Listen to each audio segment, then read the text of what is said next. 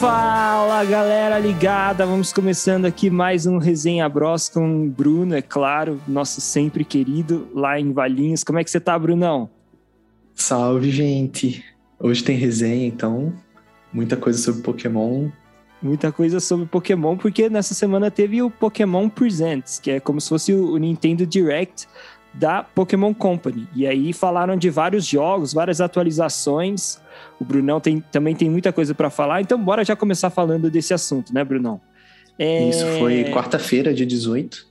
Exatamente, uma, uma apresentação mais longa até do que eu achei que seria. Tava comentando com o Brunão que eles tinham anunciado que teria novidades sobre o Pokémon Arceus, ou Arceus, ou Arceus, né, se você quiser ser mais brasileirão, e, e também sobre os remasters, né, do, do Pokémon é, Shining Diamond e, e Pearl, né? Então. É, é, é Brilliant Pearl, né? Acho Brilliant que... Pearl, isso, eu sempre confundo. Eu tava aqui, tentei dar uma coladinha no roteiro, mas não deu tempo. mas enfim, mas falaram sobre muitas outras coisas. Na verdade, eles começaram falando de Pokémon Unite, né, Brunão? Isso. Rapidinho, só corrigindo. É Pokémon Brilliant Diamond e Shining Pearl. A gente trocou os, os adjetivos. Ah, vai dar tudo na mesa Mas também. É, né? O importante é que é o remaster do, do, do Pearl e do Diamond. O galera de casa também duvido que tenha decorado já. Pois é. Bom, galera, vamos começar então falando sobre como foi essa apresentação do Pokémon Presents, e foi nessa última quarta-feira, dia 18 de agosto. E logo de cara eles começaram com o Pokémon Unite, o jogo que já está disponível para o Switch desde o dia 21 de julho. Mas a grande novidade é que agora eles deram uma data de lançamento para o jogo também no mobile, tanto no iOS quanto para Android. Na verdade, é assim, durante a apresentação eles falaram que ia ser no dia 22 de setembro o lançamento. É, só que quando a gente entra nas lojas virtuais, na loja do iOS, na App Store, consta que na verdade vai ser dia 30 de setembro o lançamento. E no Google Play não consta nenhuma data específica. Então, a princípio, segundo a, a própria Pokémon Presents na apresentação, é dia, será dia 22 de setembro o lançamento. Mas enfim, de qualquer forma, aí no próximo mês está chegando, seja dia 22 ou dia 30 de setembro. E aí outra novidade que eles trouxeram é que alguns novos Pokémon serão lançados em, em futuras atualizações para o jogo. Um deles é o Mamoswine e o outro o Sylveon. Vocês me perdoem minha pronúncia aqui de Pokémon, nem sempre é das melhores. Mas enfim, e aí, Brunão, o que, que você achou? Você já jogou o Pokémon Unite para o Switch? Bom, eu joguei a primeira vez nesse fim de semana. É, segui o tutorial e joguei uma batalha online. E o que eu percebi é o seguinte: são batalhas de times de cinco jogadores, que a princípio são escolhidos aleatoriamente.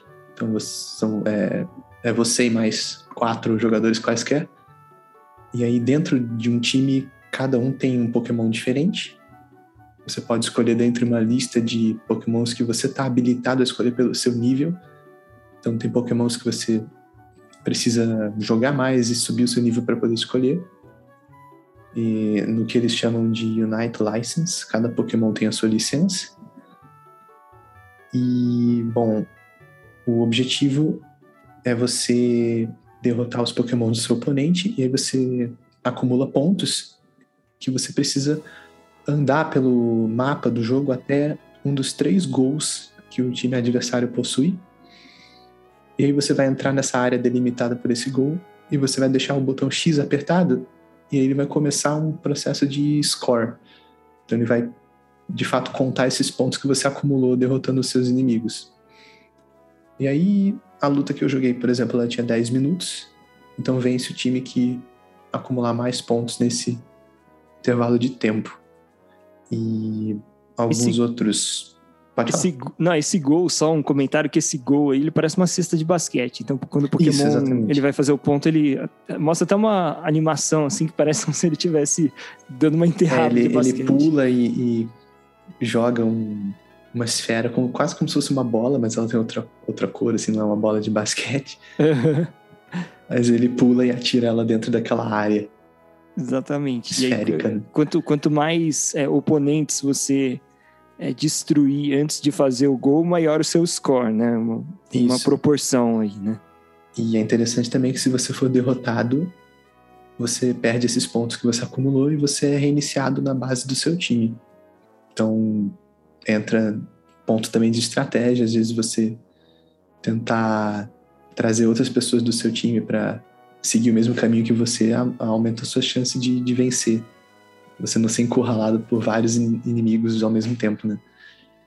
E se você está em combate com algum oponente, você não consegue marcar o gol. Você tem que primeiro derrotar o inimigo e depois marcar o gol. E tem também pokémons que aparecem no cenário que eles não fazem parte de nenhum time, são pokémons ambientais. E a maioria deles são bem fáceis de você derrotar, só para você acumular alguns pontos. E eu acho que uma vez por partida aparece um Pokémon especial no centro da, da arena. E aí o sugerido é que você reúna o seu time para derrotar esse Pokémon especial e você ganha muitos pontos fazendo isso. E, bom, outra coisa interessante é que você escolhe a forma evoluída do Pokémon, mas no início da batalha você começa com um Pokémon básico. Então, por exemplo, eu escolhi o Charizard, mas a luta começa com o Charmander. E conforme você vai acumulando os pontos, você evolui para o Charmeleon, depois também para o Charizard. E sobre os ataques. Eu acho que cada Pokémon começa com três ataques. E tem um ataque chamado Unite, que aí você precisa é, desbloquear ele durante a luta. E ele é um ataque mais potente e tem um cooldown maior, então você tem que pensar bem quando vale a pena usá-lo. E assim, fora gameplay, eu estranhei um pouco os menus do jogo. Até o próprio vídeo de introdução me pareceu com uma frame rate baixa. Os menus também, a navegação um pouco lenta. E eu não, não tenho muita familiaridade com esse gênero tipo LoL, esse gênero MMORPG. Uhum. Mas eu estranho que os bonecos andam bem devagar no mapa, a movimentação deles é bem lenta na maioria das situações. É, é bem, bem devagarzinho mesmo. Eu, não, eu também não tô tão acostumado, eu estranhei isso quando eu testei para jogar.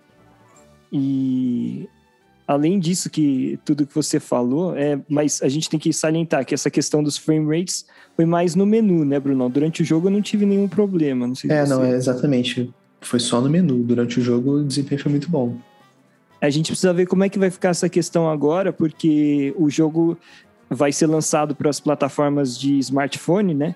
e vai ter o crossplay. Então você vai poder jogar, alguém que está jogando Switch vai poder jogar contra alguém que está jogando no iOS, contra alguém que está jogando no Android, enfim. É uma. É, vamos ver se vai. Se a, a, rede vai, vai ficar boa, se vai dar para jogar direitinho, né? Na sequência, outro jogo que também ganhou uma atualização nesse Pokémon Presents foi o Pokémon Café Mix. Que, na verdade, depois da atualização, eles chamaram o jogo, eles renomearam o jogo para Pokémon Café Remix é, que é um jogo, claro, que já está disponível aí para Switch, iOS e Android gratuitamente desde 2020. E é, é, um jogo bem infantil, né? Esse Pokémon Café Mix, mas ele, ele trouxe alguns elementos novos. Então, quando, quando você vai jogar ali o jogo de puzzle, mesmo que parece um jogo estilo Candy Crush, assim, é, os, os personagenzinhos que aparecem para você juntar vários iguais, os pokémons, vão ter alguns novos e também vão ter algumas novas skins para os pokémonzinhos que ficam ali no café. E a atualização vai estar disponível ainda neste ano, nesta, na nossa primavera. Ainda não tem uma data específica, mas assim, galera, bem protocolar, assim, foi mais para falar que teve uma atualização, esse, essa atualização do Pokémon Café Mix. É, é um eu joguinho... achei também que é um. como se fosse um Candy Crush com tema Pokémon. É, exato, é, é bem básico o jogo assim.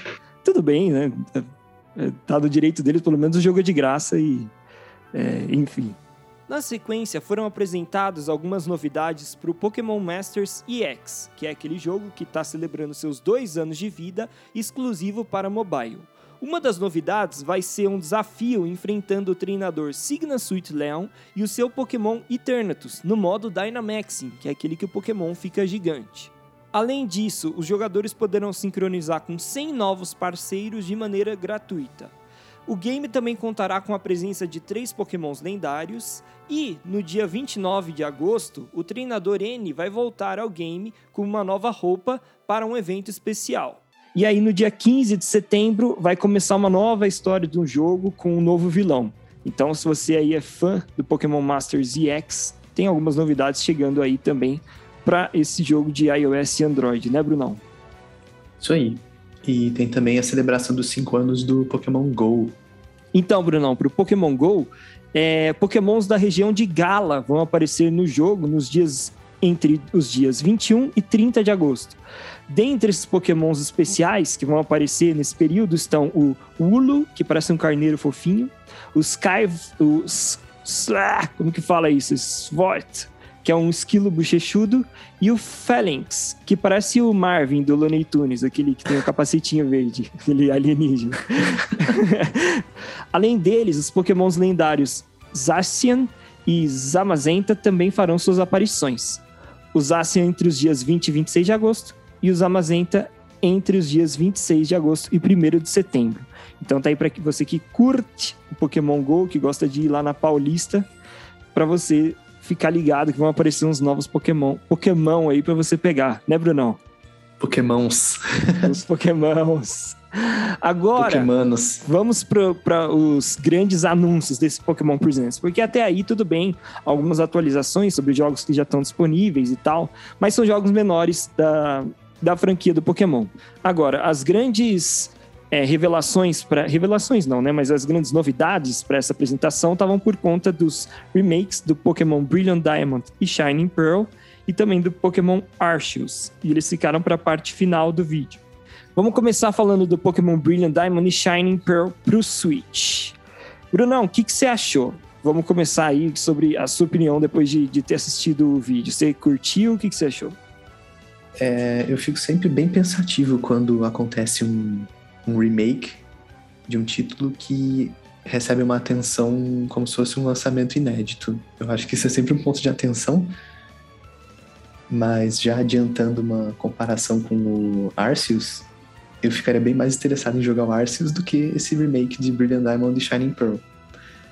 Mas é, são várias melhorias que possivelmente quem é muito fã do jogo original vai provavelmente é, ficar interessado em jogar de novo. É, eu acho que tem uma questão de nostalgia aí que é importante para a pessoa ficar animada para esse tipo de jogo, né? Se a pessoa jogou bastante o Pokémon Diamond e Pearl e gosta muito, é claro que ela vai ficar animada para jogar de novo. Mas é, olhando de uma maneira mais racional, assim, sobre na prática o que, que trouxe de novidade, tem algumas novidades no jogo, para não dizer que o jogo é igualzinho. Por exemplo, o que eles falaram que é o tal do Pokémon Hideaways, que é um lugar que você vai poder encontrar alguns Pokémon só nesses lugares. Né, algum, por exemplo, os pokémons da região de Sinnoh só vão ser encontrados nesses hideaways. É, também a questão de stickers, que você vai co poder colocar stickers na sua Pokébola. Então, quando você captura o Pokémon e tem aquela animação depois do Pokémon é, saindo, quando você vai, na verdade, quando você vai lançar o Pokémon numa batalha, Daí, tipo, você escolhe, você sai confetinho, você sai fogos de artifício. É, eu achei isso, são, isso alguns... foram, foram muitas melhorias nesse tipo. Melhorias de customização, de, estética, de quality of é. life. Exatamente. Que, Tem... assim, não, não agregam muito no gameplay nem na história. Igual não, a, muito pouco. A, a, outra divulgação que foi você poder customizar a sua, sua base subterrânea, né? Uhum. Mudanças mais estéticas mesmo. É, foram poucas coisas. Tem, teve também é, a questão do, do seu personagem, o seu treinador, né, protagonista, ele poder trocar de roupa, né? Você vai poder trocar o outfit dele.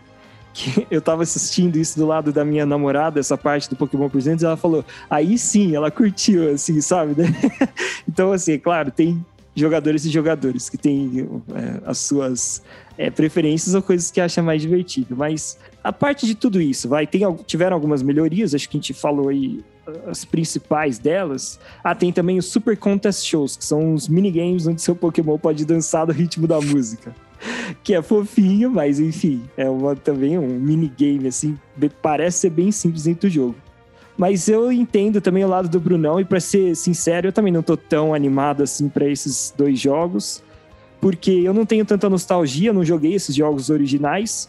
Eu tô um pouco assim. Eu acho, acho legais, são interessantes os jogos de Pokémon é, desse estilo clássico de jogos de Pokémon, mas para mim é uma fórmula que já se repetiu demais, assim. Eles estão chegando no limite dela é, sem grandes inovações. É, tanto que você vê o tipo de melhoria que foi, que foi introduzida, né? É.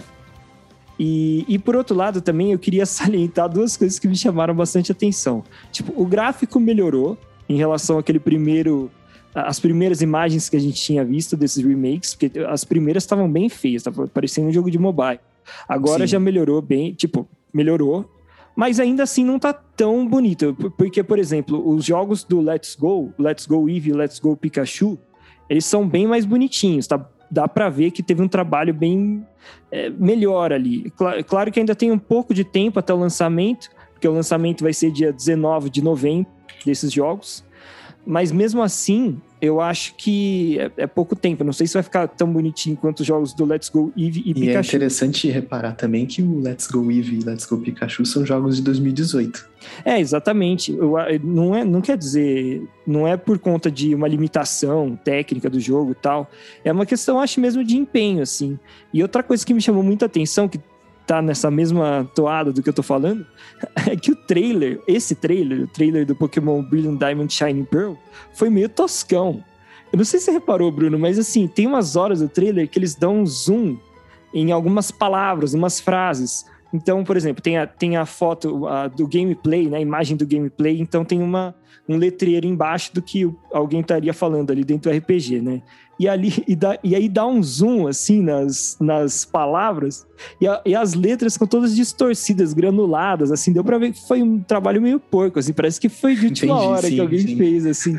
E assim, considerando que o Pokémon é a franquia mais rentável do mundo, tipo, você espera que eles tomem um pouco mais de cuidado com esses detalhes, né? Claro que isso não quer dizer que o jogo vai ser ruim e tal, mas pra, se é uma franquia tão especial que a gente sabe que é, que tem tanta gente que joga e dá tanto dinheiro, eles poderiam ter um pouco mais de trabalho com os detalhes, né? É, não é o que a gente costuma um ver de... com lançamentos da Nintendo. É, exatamente. A gente espera um pouco mais, né? A gente, pelo menos a gente espera que esteja redondinho. Pelo menos eu acho que o gráfico podia ser parecido com o do Let's Go Eevee Pikachu, para ser mais bonitinho para ficar com cara de uma geração nova mesmo de jogos de Pokémon. Que é que nem você falou, né, Bruno? Let's Go Eevee Pikachu é um jogo de 2018, você falou? Isso, 2018. 2018 final de 2018. E, e aparentemente vai ficar bem melhor o visual do que esse do Shining e do Brilliant, né? Do, dos jogos novos aí, os remakes, que vão ser lançados de novo no dia 19 de novembro. Em relação a isso, mais alguma, algum comentário, Brunão? Hum, não, eu acho que só gera um pouco de de reflexão esse fato do, de ser um remake é, recebendo tanta atenção como se fosse um lançamento inédito como vai ser o Arceus. Não sei se eu compacto tanto com isso, mas às vezes é só uma, uma opinião individual porque eu fiquei muito tempo afastado da franquia Pokémon. Então se uhum. eu fosse voltar a jogar, é, eu preferia voltar a jogar com Arceus do que com esse remake, por exemplo. É, eu também. A gente já vai falar do Arceus. Só antes, uma, uma coisa que eu quase esqueci aqui de falar.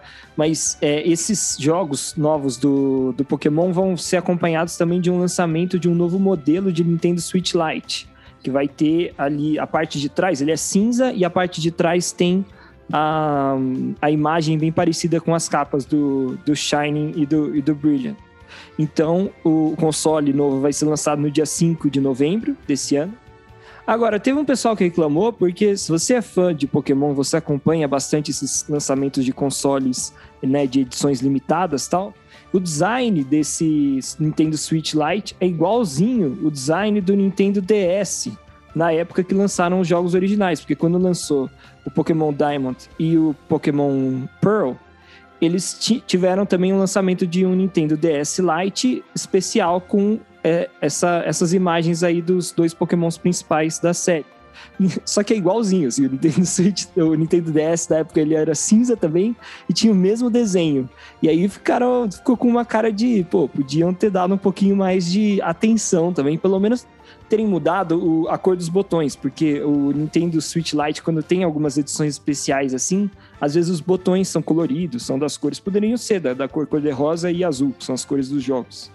Mas ficou, enfim, se você curte, ficou maneiro, não ficou feio, não vou falar nada assim. Mas, de novo, deu aquela impressão de que eles não se dedicaram tanto quanto poderiam para um produto desse. E agora, Brunão, vamos passar pro que interessa, o que tá todo mundo querendo saber, que é o Pokémon agora Legends sim. Arceus. Ou como aguardado. eu gosto de chamar, o tio Arceu, né, Brunão? tio Arceu, aqui do interior. é o típico nome de, de tiozão. O que, que você achou, Brunão? Começa aí falando o que, que, que eles falaram sobre esse Pokémon Legends Arceus que você curtiu tanto aí. Bom, primeiro as informações que foram passadas no vídeo. O lançamento é previsto para dia 28 de janeiro do ano que vem, 2022. E a ideia é uma mistura de ação com RPG. E a história remonta ao começo da interação entre os humanos e os pokémons. E a sua missão como protagonista é completar a primeira Pokédex da história. E o jogo ele se passa numa ilha chamada Izui. E a cidade central onde você vai dar início aos acontecimentos do jogo é a Jubilife Village. É a base das suas expedições. E fora desse vilarejo você começa sempre preparando uma base camp onde você prepara os seus itens, tudo que for útil ao início da, da sua missão. Uhum. Lembra também, essa abordagem existe em vários jogos até de gêneros bem, bem diferentes. Isso me lembrou até Tomb Raider. É, sim, também? Eu, não, eu não, sim, nunca joguei, tem, Você explora o mapa e você encontra base camps, onde você pode fazer esse tipo de é, preparação para para seguir né? o jogo. Isso. É, e o. A, é, eu acho que o interessante dessa parte, assim, né? Eles, eles explicaram tudo isso, mas só para dar uma noção geral, essa questão da cidade, vai ter uma cidade só, pelo que a gente entendeu. Então, o pessoal tava comparando muito, por exemplo, com outros jogos da Nintendo. Ah, será que é tipo um Breath of the Wild? Nesse sentido, não, porque é uma cidade só. Não é que nem o Breath of the Wild, você vai é, viajando aí pelo, pelo mapa, encontra novas cidades, novos lugares. Mas essa cidade serve como hub principal e daí você faz base camps, como o Brunão falou. E lembra bastante, eu para quem jogou, o Monster Hunter. O Monster Hunter é bem assim, ele tem uma cidade principal e aí você tem as missões de capturar os monstros e aí você sempre sai daquela mesma cidade. Então, nesse sentido, a mecânica do jogo é mais dessa forma, né? Você você vai explorando o mapa, mas aos poucos, você vai e volta, vai e volta, dependendo da missão que você tem. E... e já que você comentou também sobre o Zelda Breath of the Wild, eu achei bem semelhante a arte, o gráfico no, no Pokémon Arceus comparando ao Breath of the Wild. Tem muita eu, eu acho bem positivo. Né? É, eu, eu também achei. Eu acho que assim, para ser bem rigoroso, assim, criterioso, algumas coisas, principalmente quando você tem aquela visão é, do mapa, assim, do, que está em segundo plano, que está lá no fundo, você vê montanhas lá no fundo tal, é bem parecido com o Breath of the Wild mesmo, que eles usam sim, aquele, sim. aquele, aquele design que parece como se tivesse uma neblina na frente, né, para deixar sim. a montanha que está distante com aquele aspecto de que está longe. Agora, eu, eu gostei, tem, eu achei interessante porque eu, eu, fiquei alternando, eu fiquei vendo várias vezes assim o vídeo, o trailer do, do Pokémon Arceus que eles lançaram, e assim, algumas imagens eu achei cara, isso tá muito bonito, tá muito bom. E outras não estavam tanto. Eu achei que tinha algumas texturas de chão ainda estavam meio esquisitas, mas era, era tipo alternando, assim, 50 a 50. Algumas imagens pareciam que estavam muito boas, outras eu achei que o design deixou um pouquinho a desejar. Mas como o jogo vai ser lançado no final de janeiro, e eu, eu achei assim que no geral ele tá bonito, pode ser que esses retoques ainda dê tempo de fazer. Assim, assim como já melhorou bastante desde a primeira é, apresentação do Pokémon Arceus em si. Então eu acho que o jogo, esse jogo parece que vai ficar bonito, vai ficar legal. É, o trailer não necessariamente vai refletir o que vai ser lançado exatamente. Já Também, aconteceu é. de jogos melhorarem o gráfico em relação ao trailer ou até de piorarem. É, isso é verdade. Sempre tem a chance de ficar pior. Sim. Agora, além dessas questões aí que a gente falou do, do hub em si, é, também foram apresentadas algumas questões em relação ao gameplay. Então, por exemplo, uma coisa que eles falaram que achei bem interessante que você vai estar tá vulnerável a ataques de Pokémon selvagens ao longo da sua, das suas missões. Então você pode estar tá andando no meio do mapa e de repente encontrar um Pokémon que parece endiabrado, assim, ele fica com os olhos vermelhos. É, como, como se ele tivesse possuído. Possuído, exatamente. e aí ele tenta te atacar e assim, você pode desmaiar, entre aspas, né? Morrer. E aí você, você reaparece no seu, no seu camp se acontecer isso com você. Então, é, existe um perigo também, né? Existe um perigo de você ficar andando assim, é, um perigo constante. Até eu fiquei até meio impressionado com essa cena, por mais que não seja assim, nossa, não é um jogo de terror, mas para mim é meio o Pokémon para mim é um jogo sempre bem fofinho. E aí eu achei, eu falei, caramba, que isso? Estão deixando o Pokémon um pouquinho mais assim, agressivo, mais, é. mais adulto, mais agressivo. É claro que é de leve, assim, né? Mas assim, eu já fiquei impressionado, porque, por exemplo, você compara um jogo desse com aquele Pokémon Café Mix, é o jogo mais fofinho do mundo. Não dá pra você imaginar é que uma criança dá pra Café jogar. Mix é zero ação, esse já tem uma Ex- certa ação. É, e, mas, cara, eu gostei bastante. Conforme eles iam falando mais do gameplay, eu ia curtindo. Por exemplo, eles falaram como é que você pega o Pokémon, né? Porque tinha essa dúvida: será que vai ser turn-based RPG ou que nem no Pokémon Go, que você só joga Pokébola? E aí é, é meio que uma mistura, eu achei isso legal. São Então, várias exemplo, abordagens, isso foi bem interessante. É, tem, tem- al- alguns Pokémon são mais dóceis, então eles vêm até você. Você não precisa nem ir até eles, eles se você encontra eles no mapa, eles vêm até você. Tem outros que são que eles fogem se eles te veem. Então você, você é, chega sem muito stealth, né? Se você chega fazendo barulho, correndo, ele se afasta, voa, enfim, foge de você. Então você tem que chegar devagarzinho e aí É, você Inclusive, você pode se esconder na grama se esconder na grama. É, eles mostraram isso da grama. Espero que tenha outros elementos pra fazer isso também que vai tornar o jogo mais interessante. Sei lá, você se esconder atrás de uma árvore, de uma pedra. Essas coisas que é, no Breath of the Wild tem bastante, né? Você brinca com o, o ambiente que você tá. E, e ainda a terceira forma de você capturar seria, de fato, no combate turn-based, que é o clássico. Que aí normalmente acontece quando você encontra um Pokémon um pouco mais agressivo, que ele pode te atacar, aliás, mesmo se você não, não tentar é, capturá-lo. E daí você lança o seu Pokémon para começar uma batalha. E aí o twist que é desse jogo, da, da batalha turn-based para os jogos clássicos de Pokémon, é que além de você escolher o golpe e tal, você tem dois tipos de ataque. Você tem o, o ataque Agile e Strong, ou seja, o rápido ou o forte. No Agile, é, você consegue atacar várias vezes o Pokémon adversário num espaço menor de tempo, só que os danos são menores. E no Strong é como se você carregasse e ficasse um tempo sem atacar, mas quando atacasse de- desse um ataque bem forte. Então é mais um elemento estratégico para você usar durante as batalhas. Isso, por exemplo, se o Pokémon tá com a vida próxima ao final, você pode tentar um Strong Attack já pra Pra matar. finalizar ele em um golpe só. Pra matar, eu sou muito. eu No sou Pokémon muito. não existe isso. Não existe isso, eu sou muito dramático aqui, falo de morte. Pokémon é só captura. Ele está apenas desacordado. Exatamente, Judão, isso aí. Obrigado ponto pela, muito pela legal correção. do- que o trailer mostrou é você poder usar os Pokémons como meio de transporte. Você pode usar um Pokémon aquático para navegar, você pode também voar usando um Pokémon voador, ou você pode cavalgar um- uma espécie de Pokémon alce. Exatamente, ele é o, o- é o tal do o, War- Weirdir, que é o, esse que é tipo um alce. Então, lembra, isso lembra muito Breath of the Wild, porque no Breath Demais, of the Wild demais. você pode é, cavalgar no- não só no cavalo, mas num alce também, se você encontrar. No- o, o Basco Legion, que é esse Pokémon que parece uma baleia, que, que aí é pra você atravessar grandes quantidades de água, pelo que a gente entendeu, né? Lagos e rios. Sim, sim. E o Hisuian Bravarian, que é a Bravaria. Não, Bravarian. Ah, sei lá. É o, é, o, é o passarão, vocês vão ver aí no trailer. É, É um pássaro bem águia grande, gigante. Uma águia.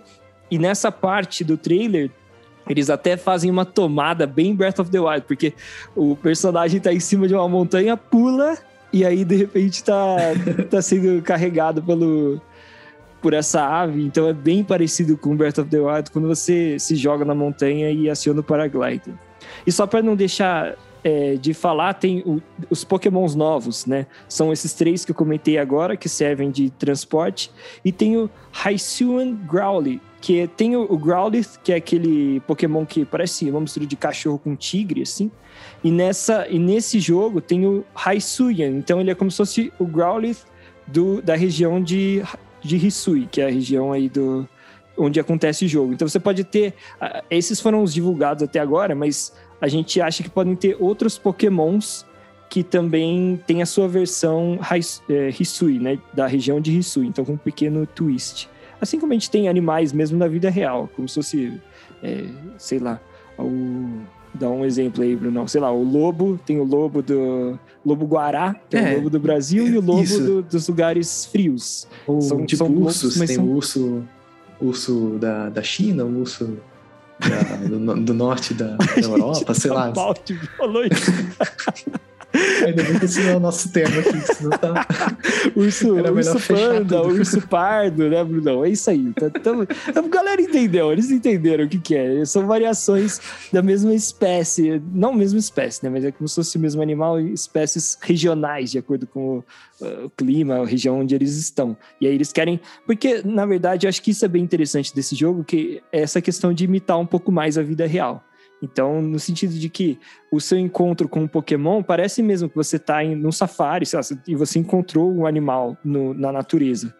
É, o trailer sugere que o ambiente vai ter uma, uma participação muito grande assim nos acontecimentos do jogo. Você tem vários tipos de clima, inclusive. Tem variação de dia e noite, né? De ciclo de, de, de dia. Então, realmente, essas questões do ambiente também são. É, trazem uma imersão maior para o jogo. E aí, Brunão, no final das contas, tem ah, que mais? Você tem, tem mais alguma coisa que você quer adicionar aí de, de informação mesmo? Bom, eu acho que pelo que deu para interpretar do vídeo, a gente falou tudo. É um jogo que eu tenho vontade de comprar quando ele ficar disponível, porque eu imagino que vai ser parecido com Breath of the Wild com o gameplay Pokémon e uma luta turn-based. Eu acho uhum. que vai ser uhum. interessante. Eu é, gostaria eu... de voltar à franquia com esse jogo. Exatamente, acho que aí você resumiu bem o que eu ia falar nessa última frase. Eu faz tempo que eu não jogo um jogo clássico de Pokémon, né? De Pokémon, é, seja que nem esses Diamond, Pearl, esses que a gente viu que vão ter os remasters. E eu até eu tava com vontade de voltar a jogar, mas não tinha nenhum jogo especificamente que me que falasse nossa, esse jogo aqui muito maneiro, quero para voltar para a franquia, vou pegar esse jogo. Eu não tinha um motivo muito grande, porque para mim eles eram todos meio parecidos. Assim. E esse jogo tem uma pegada mais diferente que me deu vontade. De, eu falei, pô, esse é o jogo que eu para eu voltar para a franquia, sabe?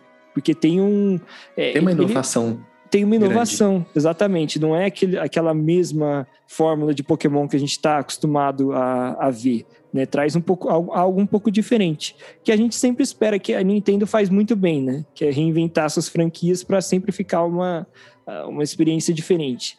E é interessante essa questão também do Breath of the Wild, que a gente conseguiu fazer uns paralelos, e realmente tem muitas coisas semelhantes porque de certa forma o Zelda também fez isso, né? Porque o, Zelda, ele tava. Ele, o último jogo do Zelda antes do Breath of the Wild tinha sido.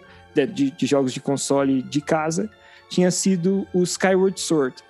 E assim, o jogo é bom, claro que ele tinha ali as suas questões que eram melhores e os seus defeitos, mas eu também tava com a impressão que o Zelda tava meio que chegando no limite daquela fórmula comum dele, então precisava reinventar um pouco, né? Porque chega uma hora que, que não dá mais. Se você fizer tudo sempre igualzinho, vai chegar uma hora que vai ficar muito maçante, né? E eu acho que o, o passo que eles deram do Skyward Sword pro Breath of the Wild, criando um jogo completamente diferente, era o passo que a franquia do Pokémon também precisava dar. E que tá dando agora. para se tornar uma, é, para se reinventar e conseguir talvez até fazer o que ela está fazendo aqui comigo e com o Bruno, que é trazer um público mais experiente, né, que já, já tem anos aí de Pokémon, de volta para a franquia, porque a gente meio que perdeu o interesse. Eu, quando era criança, adorava Pokémon. Pokémon era Sim. o anime da TV, o card. Você juntava tinha... tudo lá, o, o, desenho, os jogos lá no Game Boy Color. Exato, tinha os jogos, tinha, Foi, tinha o, os que eu tive. a promoção do Guaraná Caçulinha, lembra, Bruno? Nossa, que vinha os Pokémonzinhos. Lembro, lembro sim, lembro sim. Então era, era uma febre, assim, era um negócio você tinha várias maneiras de entrar em contato com a franquia do Pokémon. Pokémon Stadium no 64, Pokémon lembra? Stadium tinha no 64, Pokémon Snap no 64 também. Então, é, e eu acho que essa, esse é um jogo que dá vontade, né? Mesmo estando longe da franquia, pela premissa, ele, ele realmente me instigou bastante. Eu, eu e o Brunão, a gente foi, foi dessa vez convencido, né, Brunão? Eu Sim, acho. Eu fico curioso também pelo trailer ainda não dá para ter certeza se esse jogo vai ser um open world total igual o Breath of the Wild. É, isso, isso é. A gente precisa ver. Eu acho até que sim. Eu acho que você vai ter a liberdade de andar para onde você quiser. Mas a questão, eu acho que vai ser uma questão, mesmo que o Breath of the Wild também mostra que. Porque aí seria mais um paralelo é, da série Pokémon com a série Zelda. Fazer essa transição uhum. em algum momento. É, eu, eu não acho que vai ter uma, uma limitação do tipo assim, ah, você não pode explorar essa área por enquanto, mas acho que assim como Breath of the Wild, eu não sei, aí é claro, é só um palpite. Talvez tenha algum tipo de coisa assim, você tem a sua missão, se você desviar da sua missão e for para outro lugar, é, você até pode, né, visitar outros lugares do, do mapa, mas talvez as condições do jogo te impeçam. Então, por exemplo, no Breath of the Wild mesmo, quando você quer visitar um lugar que é frio, você está no começo do jogo, você não tem nada preparado para aguentar o frio, você morre de frio. então, tem essas limitações do, do ambiente, né? E você tem que evoluir você mesmo, seu personagem, enfim, para conseguir explorar essas, essas outras regiões. Sim, é que eu acho mais contemporâneo o jogo apresentar essas, esses acontecimentos para é, de, meio que direcionar o seu progresso para onde ele quer, do que ele explicitamente abrir um menu, uma mensagem ou uma, uma parede dizendo que você não pode seguir aquela área, igual Ex acontecia antigamente. Com certeza, com certeza. Que nem dos jogos antigos de Zelda, que aparecia um bonequinho na sua frente e falava, você não pode entrar aqui ainda, né? Exatamente. É mais imersivo nessa questão de você poder tentar, até de você poder desmaiar, porque o Bruno não gosta que eu fale que ia morrer eu...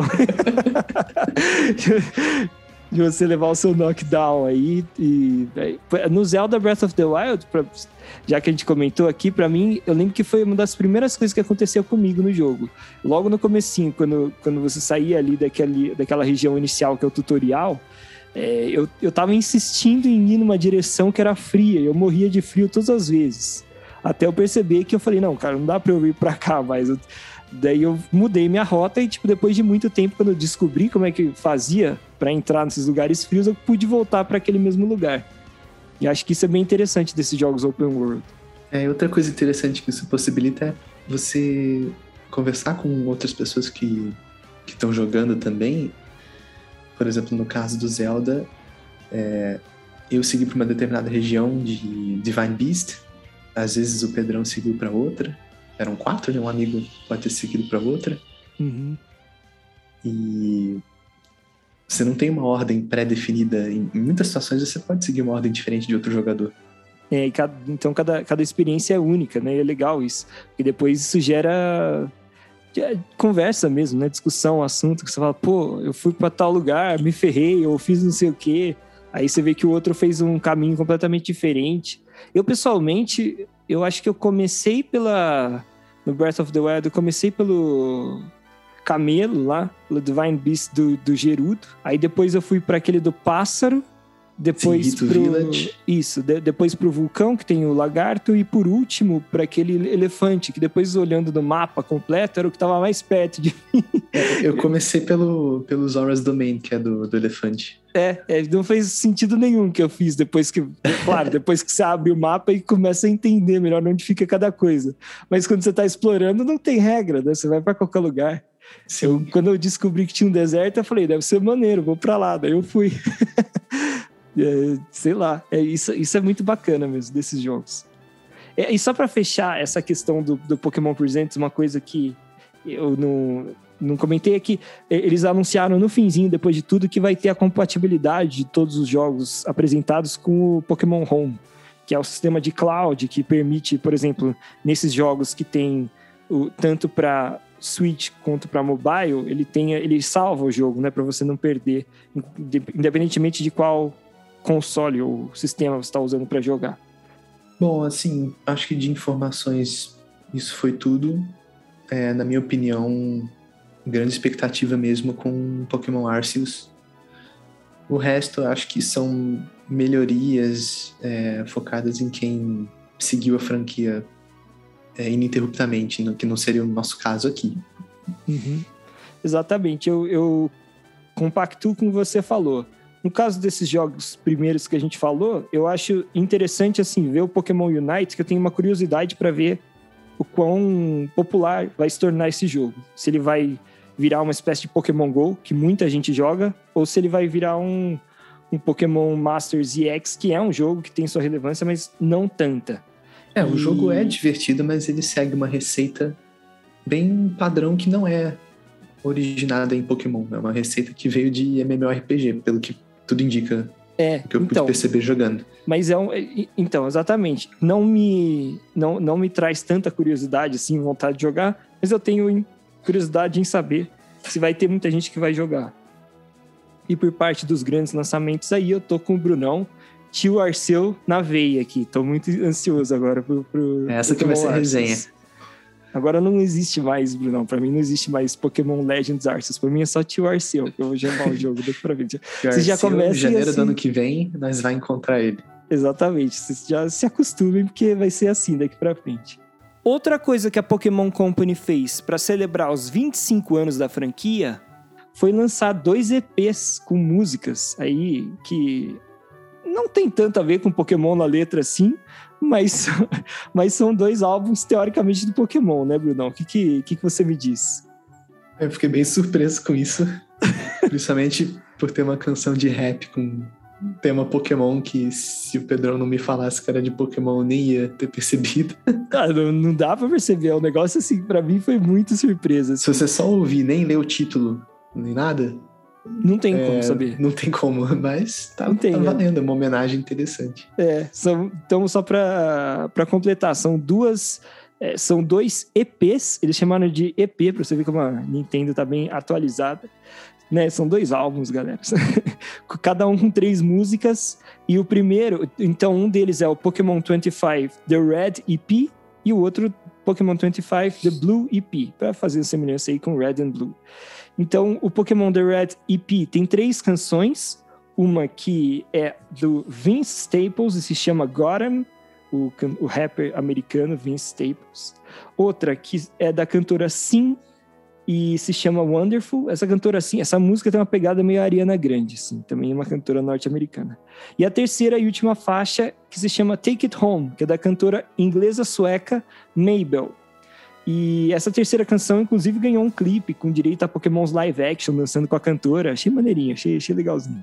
E, e o segundo álbum, que ainda não foi lançado, é o The Blue EP, é, a diferença é que vão ser as mesmas músicas, só que dessa vez remixadas pelo artista Zu, ZHU, que é um artista americano também, que já conta com nomeações para Grammy, para Emmy, aliás, no seu currículo. Não, é Grammy mesmo, né? Confundindo.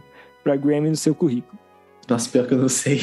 é Grammy, Grammy. Eu, eu dei uma titubeada aqui, mas acertei no final. Esses álbuns vão estar disponíveis no YouTube Music, Amazon Music e iTunes. Agora, é, tem umas coisas que não dá pra entender. Por que, que os caras não colocam no Spotify, no Amazon, no, ou melhor, no Apple Music? sei lá. É estranho. Às vezes a Nintendo faz algumas coisas muito, tipo iTunes, cara, ninguém usa mais iTunes. Tudo bem, tem gente que usa ainda e tal, mas se eles querem alcançar muita gente, coloca no Spotify aí. Eu, eu, eu escutei porque eu vi no YouTube, né? Mas, enfim, para ficar escutando toda hora, você não vai ficar abrindo o YouTube toda hora que você quiser escutar a música. Né, Bruno? Pois é. Ainda bem que Bom, ainda bem que nada. Eu ia só sugerir pra gente fazer um, um intervalozinho de urina. Beleza, vai lá, Brunão. Bom, Brunão, próximo assunto para a gente abordar aqui é que nessa semana a Nintendo lançou um demo do WarioWare Get It Together, que é um jogo que vai ser lançado no dia 10 de setembro. A gente já sabia que o jogo estava vindo aí no mês que vem, e agora já tem uma versão demo disponível que veio meio de sem ninguém anunciar. Foi legal porque deu pra gente dar uma boa testada no jogo. Achei bem divertido. Quero saber é, o que, que o Brunão também. achou. Bom, o WarioWare funciona da seguinte maneira.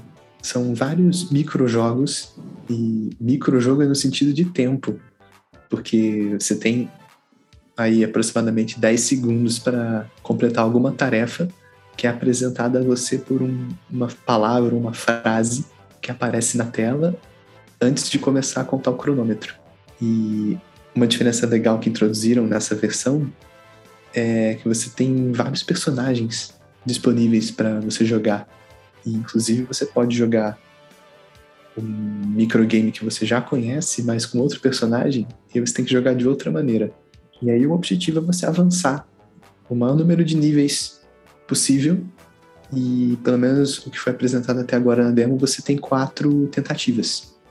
Exatamente. E o, a, o grande diferencial desse jogo do WarioWare pro, pro restante da franquia é isso que o Brunão falou de ter mais de um personagem, porque é, o WarioWare é aquela fórmula aí, como o Brunão explicou, de microgames e tal. Só que como são. Você acaba jogando muitas vezes, porque, enfim, o seu objetivo é alcançar o máximo de levels possíveis. Muitas vezes você acabava repetindo um microgame, né, diversas vezes. E a questão de você ter vários personagens para jogar faz com que aquele microgame se torne menos repetitivo, porque você tem que fazer a mesma tarefa, só que como cada personagem tem uma série de movimentos bem peculiar, muda completamente a sua maneira de conseguir executar aquela tarefa. Então, por exemplo, tem um que cai uma bola do, do céu e você não pode deixar a bola cair no chão. E aí tem alguns personagens que são que eles ficam parados no lugar e ele tem como se fosse uma arma que vai atirando para cima. Então você tem que mirar na bola e ficar atirando para ela não cair no chão. Agora, tem um outro que ele é um personagem que fica pulando 100% do tempo. Sim. Então você tem que se posicionar exatamente embaixo da bola para dar uma cabeçada nela toda vez que ela for cair para a bola não encostar no chão. Enfim, são várias maneiras diferentes que você tem que é, utilizar o, a habilidade, ou melhor, a característica do seu personagem para você conseguir superar aquela tarefa. E é, tem ó, outro personagem que ela anda de moto e joga um boomerang. E, Exato. Depois que você joga o boomerang, a moto para e você só controla o boomerang até ele voltar à sua mão. Então tem, eh, tem muitas possibilidades de fazer um microgame dependendo de quem você estiver utilizando.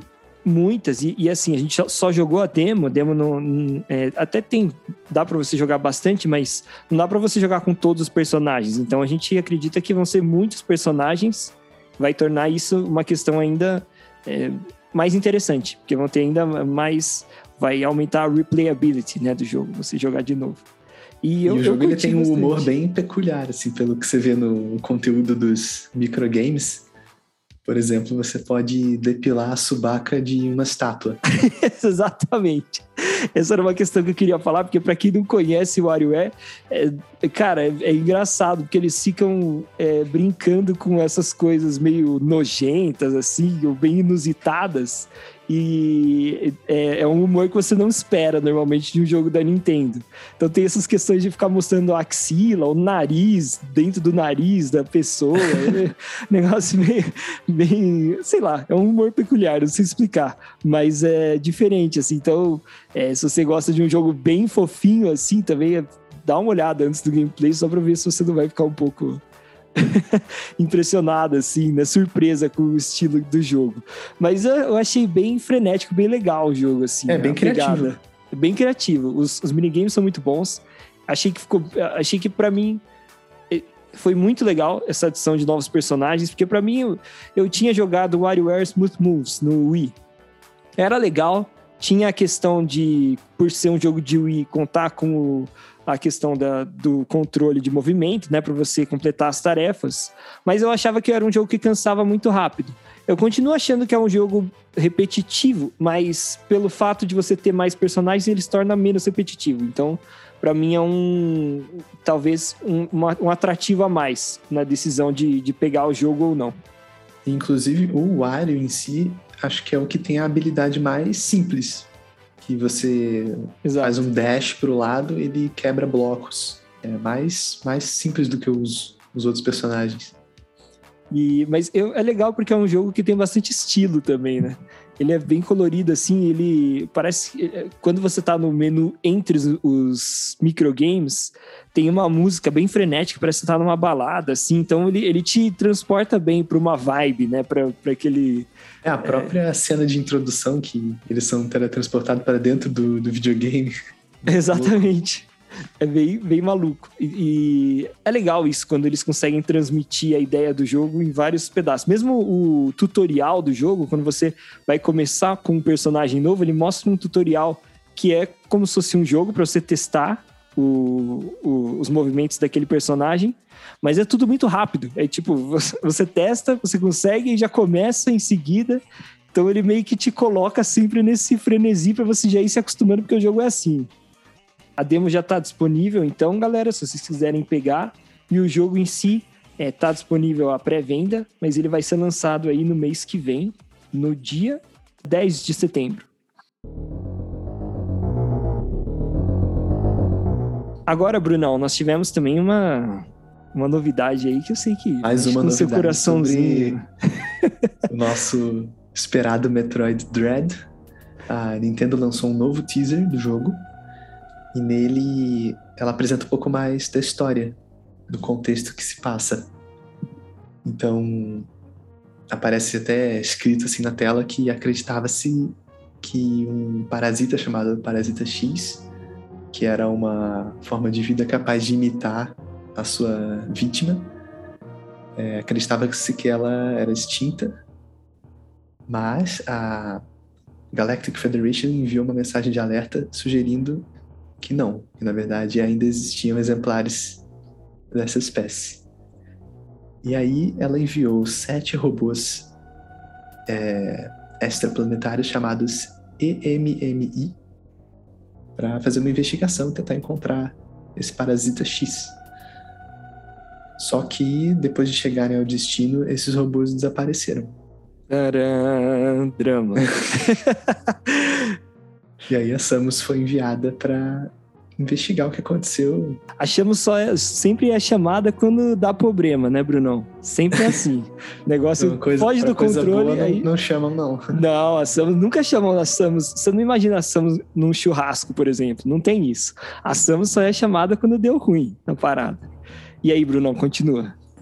E aí, o vídeo mostra uma cena em que a Samus está dirigindo a espaçonave e aí no head-up display dela aparece uma, uma mensagem que eu até achei um pouco humorística, assim, que diz o seguinte, é cuide bem de nossos ativos, senhorita. é. Só que aí o, o curioso é que tem uma transição de cena e na cena seguinte aparece a Samus caído no chão como se estivesse desmaiada e usando uma outra armadura diferente daquela aparecia na cena dentro da espaçonave. E aí a câmera se afasta um pouco dela e, e abre o ângulo mostrando uma construção enorme que parece um, uma entrada de um templo ou alguma coisa parecida. Exato. Dá, e aí o, o vídeo, o vídeo encerra. Exatamente, ele encerra bem com uma de uma maneira bem misteriosa, nem parece que vai terminar e o vídeo termina assim do nada. É engraçado que a própria descrição do vídeo no YouTube é, sugere você reparar a mudança na armadura de uma cena para outra. Exato. E é, é interessante o que ela tá, ela, ela recebe essa mensagem que nem o Bruno falou, ela tá entrando como se estivesse entrando na atmosfera de um planeta, dando a entender que é o planeta aí onde os robôs desapareceram, os Emmys. E corta a cena, ela tá caída no chão. Então a, a primeira reação que você tem parece que o, a nave bateu, né? Colidiu e caiu no planeta e ela foi parar ali no chão. Mas como o Bruno disse, tem essa questão da armadura. Então pode ser só um jogo ali de edição para parecer uma coisa e se você você tem que ver mais de uma vez para reparar direitinho. Agora, é maneirinho, né, Bruno? Deu, deu mais um hypezinho. É, é legal quando eles apresentam as coisas aos poucos, então agora já tem algumas informações da, da história. Exato, porque os, os trailers até então mostraram, mostravam muito do gameplay e pouco da história. E esse foi só a história, Sim. apesar de ser curtinho. E adicionou o um elemento de suspense, porque a gente não sabe o que aconteceu para ela estar tá caída no chão, nem por que a armadura mudou de uma cena para outra. E, e, também revela um pouco mais, porque a gente tinha visto no gameplay, a gente tinha visto a Samus fugindo desses é, vilões, entre aspas, que eram os M's. Mas a gente não tinha um contexto, a gente não estava entendendo, tipo, por que, que ela está sendo perseguida por esse robô? Será que esse robô é, é alienígena, né? O que que é? Tem alguma coisa a ver com o Metroid em si? E agora a gente entende que é como se, pelo que dá a entender, eles foram meio que possuídos aí. É, o próprio, eles foram controlados. A própria descrição do jogo na eShop fala que esses robôs foram corrompidos. Corrompidos, é, exatamente. Mas também não, não entra muito em detalhe. Uhum. E, e considerando que eles falaram aí que o parasita X é uma forma de vida que capaz de imitar sua presa, talvez é, esses robôs nem sejam robôs, sejam um parasita é. X no formato do robô, né, imitando o robô.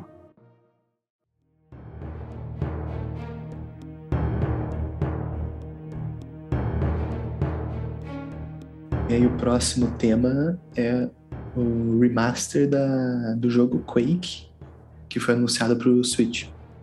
Exatamente. Pode mandar esse, aí, Pedrão. Esse Dark Fantasy First Person Shooter, o The Quake, é um jogo de 1996. Para ser sincero, quando eu vi um monte de gente falando sobre esse jogo, eu nem conhecia. E eu fui dar uma pesquisada para ver do que se tratava. O Quake é esse jogo bem antigo, como eu falei, década de 90, e ele ficou famoso por ser o primeiro jogo first person shooter a contar com inimigos em moldes 3D. Então antes dele, por exemplo, já tinha tido Doom, só que o Doom era, era um jogo também first person shooter, mas os inimigos eram 2D ainda. Então o Quake foi o primeiro a ter esse passo. E agora a série completa 25 anos do jogo original. E apesar desse nome remaster, ele vai ser é, relançado, ou melhor, lançado para o Nintendo Switch e para outros consoles, outras plataformas.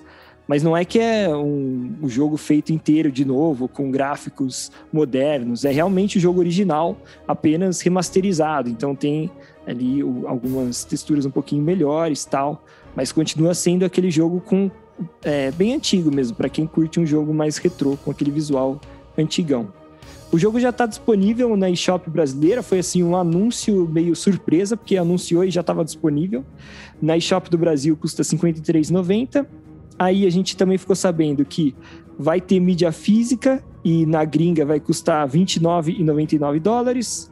Vai ter uma edição deluxe com por 79 dólares e ainda uma edição Ultimate Edition de 174 dólares. Então, claro que, que vai tá agregando aí. É, você tá um pouco louco pra, considerando que o dólar tá meio carinho. Mas é, a edição deluxe vai ter aí chaveiro, moeda comemorativa, steelbook e pôster. E a Ultimate Edition, além dessas coisas, vai ter uma caixa estilizada, um certificado de autenticidade, uma estátua motorizada com o símbolo do Quake, que, que daí você liga na tomada e fica girando camiseta, anel, estatueta dos monstrinhos, enfim, vai, vai ter um monte de coisa. Pelo menos assim, você tá pagando um, uma bela grana, mas para quem curte mesmo, pelo menos estão falando aí que vem bastante coisinha, bastante brinde. Brinde não, né? Você tá pagando pelo negócio, mas enfim. tá pagando é parece, caro. Parece brinde, né? De tão supérfluo que é o negócio. Parece tá brinde, tá é. Não sei se vale 174 dólares, mas, enfim, se tem. Sempre tem alguém que compra, né, Brunão? É, mais vale um gosto do que dinheiro no bolso. Exatamente. pra ser sincero, não tenho tanta curiosidade, mas é um, um clássico aí para quem curte esses first person shooters bem antigos. Não deixa de ser uma novidade legal pro Nintendo Switch.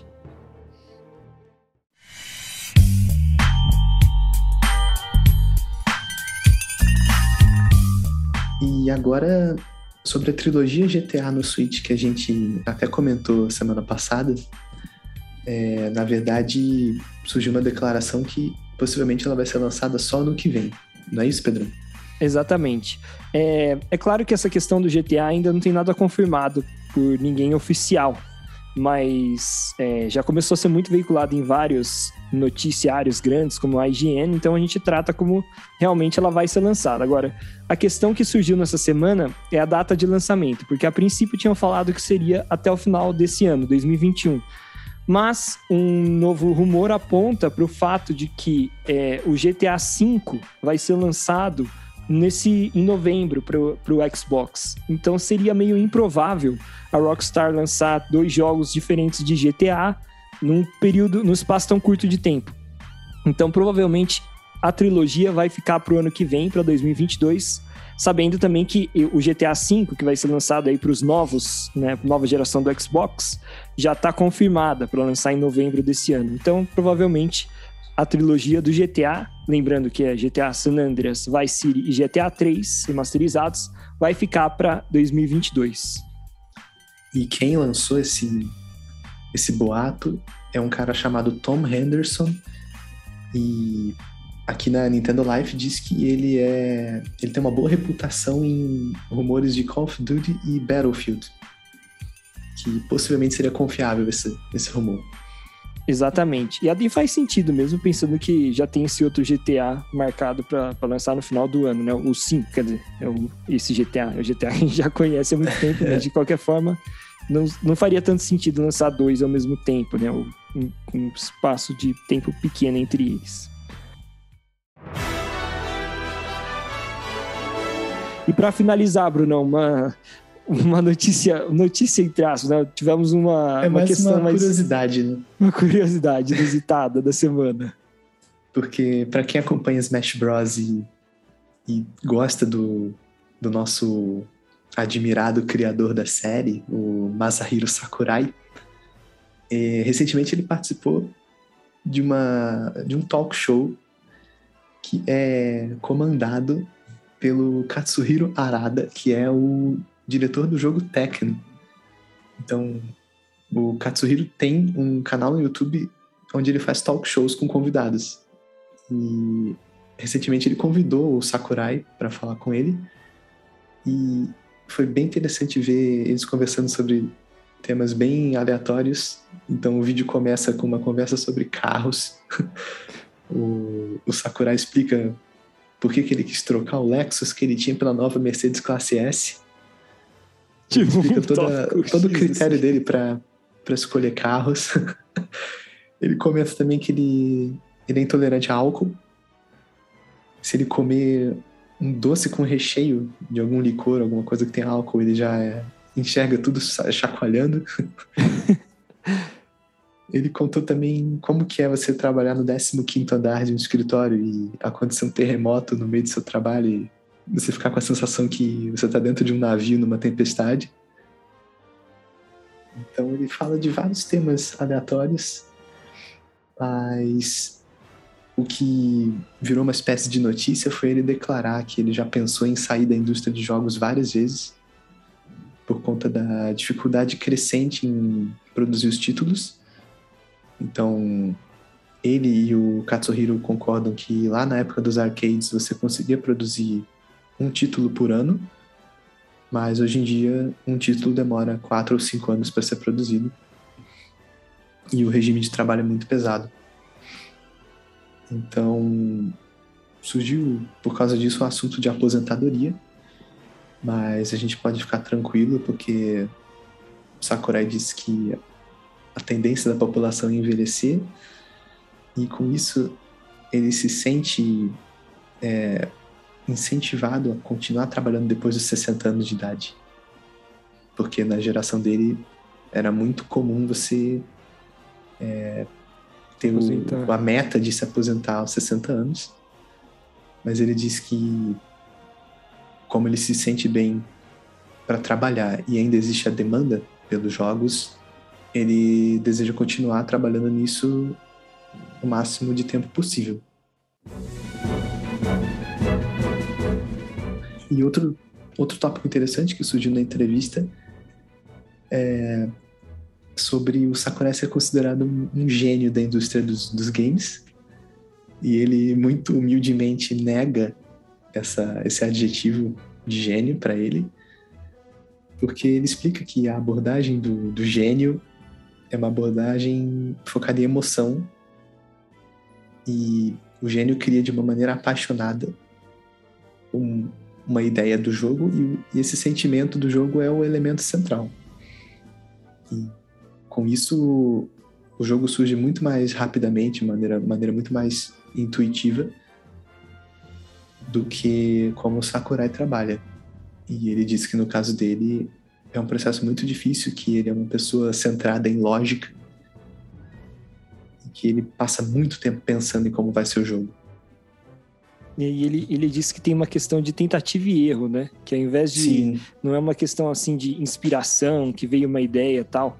Ele diz que ele, ele pensa de uma maneira muito lógica e ele vai testando, testando, testando para ver o que que, o que que fica legal, né? Interessante. É, inclusive também... ele diz que a ele não não costuma trabalhar com uma inspiração que vem do, do fundo da alma, mas ele pega a demanda e os pedidos da Nintendo e ele trabalha naquilo de uma maneira muito profissional, com essa ideia de tentativa e erro, de muita reflexão, até Sim. chegar no resultado esperado. Exatamente. Uma coisa que achei interessante também que os dois comentaram é que perguntam para ele no Twitter recorrentemente se é legal, tal, como é que tá o desenvolvimento do jogo e ele falou que é muito mais legal jogar do que criar o jogo. Então, Sim. ele deixou um pouco a entender que é, que é, existe, claro, todo um, é, como se diz assim, uma imagem de que é muito legal trabalhar com desenvolvimento de jogos, mas às vezes a gente não pensa também que talvez seja realmente mais divertido a parte de jogar e o desenvolvimento não seja tão divertido assim, né? É, ele menciona que sempre você está sujeito a algum tipo de, de dificuldade, de atraso, de problema no desenvolvimento. É interessante também ele falar uma coisa que todo jogo dá muito trabalho, que nem ele falou, que nem você comentou, né, que demora anos para ser feito e tal. E às vezes, mesmo que você faça com muito empenho, o jogo pode não ser tão bem recebido, né? Ou pode não fazer tanto sucesso. Então ele falou que essa parte também é desgastante, no sentido de que mesmo que você trabalhe muito, não é garantia de que vai ser um sucesso, né? Deixou aí um, uma questão aí para ser pensada, né, para quem pensa em, em trabalhar nessa área de jogos. E, e, só um comentário sobre o que você falou anteriormente da parte do, da declaração dele sobre a aposentadoria. É interessante porque ele, ele tem uma visão bem japonesa e que a gente é, que entende um pouquinho de, de, geopolítica, a gente sabe que o Japão tem um problema realmente com o envelhecimento da população, que tem cada vez menos gente trabalhando porque a população está muito velha, ninguém quer ter filhos, e aí cria um problema, né? Porque você tem que ter as pessoas que trabalham para conseguir, inclusive, bancar a aposentadoria daqueles que já estão aposentados. E ele tem, e quando ele respondeu a pergunta, ele, ele falou muito num pensamento coletivo mesmo. Ele não Sim. chegou a falar assim, não, porque eu tenho muita vontade ainda tal. Ele falou no sentido de que eu posso trabalhar, eu tenho condições físicas de trabalhar. Eu sei que a Uma população contribuição tem... para exatamente. É, eu sei que, que a população está envelhecendo, isso é um problema social, né? Ele não falou nessas palavras, mas deixou entender. Então, eu vou continuar trabalhando justamente por isso. É um é, negócio inclusive, que... assim, pensando... Ah, talvez ele tenha pensado, se todo mundo parar de trabalhar aos 60 anos, como são... Como isso é uma porcentagem muito grande das pessoas lá hoje em dia, uhum. ah, o desenvolvimento vai, vai quebrar o país, muito, né? é. vai quebrar o Japão. E é uma, mas, e é uma coisa bem interessante pra gente que é brasileiro, a gente gosta, claro, muito da Nintendo e tal, mas pra gente ter uma noção de como é diferente, né? A, a, a nossa sociedade da sociedade japonesa. É um pensamento totalmente coletivo que eles têm lá. Inclusive Sim, nessas ele questões. Ele, ele, ele focou o trabalho dele como uma entrega coletiva para toda a população. Exatamente, é como se ele fizesse parte de uma grande organização, uma grande família que é o Japão. E, e, ele é um cara que ele, ele mesmo fala no começo do vídeo que ele tem carrão, ele tem dinheiro, ele não, não precisa sabe, trabalhar para. Ele poderia sim, se aposentar, sim. não vai passar necessidade nem nada do tipo. Não é nem, e, e, também não é que ele demonstrou uma super ambição pessoal de querer continuar trabalhando. É mais uma questão de fato de contribuir, que nem você falou, Bruno. Isso, isso é, é bastante é bastante raro ele, ele aparecer nesse tipo de conteúdo, nessas declarações assim. Talvez ele aceitou por ser o, o diretor que já trabalhou com ele na, na, na Bandai Namco. Mas essa, esses acontecimentos foram no episódio 2. Já uhum. aconteceu o episódio 1 e o episódio 3 vai ser lançado ainda. E o nome do canal é Haradas Bar. Exatamente. Bar do, do Harada, que é o nome do, do diretor do técnico. Tá no YouTube. Parênteses que esse diretor do Tech, aí toda entrevista, toda entrevista que ele faz, ele tá de óculos escuros. Parece que ele tá de ressaca. Mas enfim. É, ele é bem figura. bem figurão mesmo.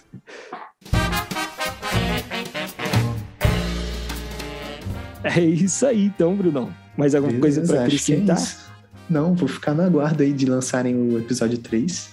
Achei bem é. interessante essa oportunidade de ouvir o Sakurai é, comentando sobre assuntos bem diversos, né?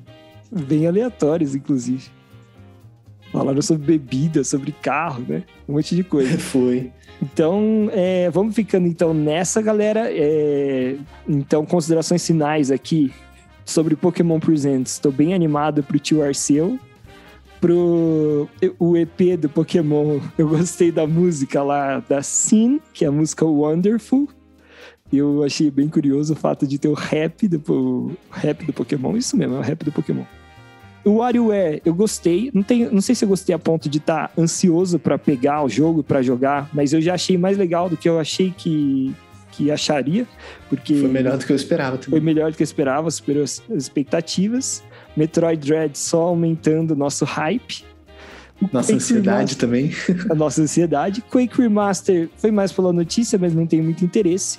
E a trilogia do GTA, que eu já tava animadão, pelo visto, só o ano que vem. E agora também, é claro, a, a gente criou uma expectativa para a próxima declaração do Sakurai, porque foi bem interessante a entrevista. Sim, foi uma boa curiosidade para quem gosta de acompanhar ele.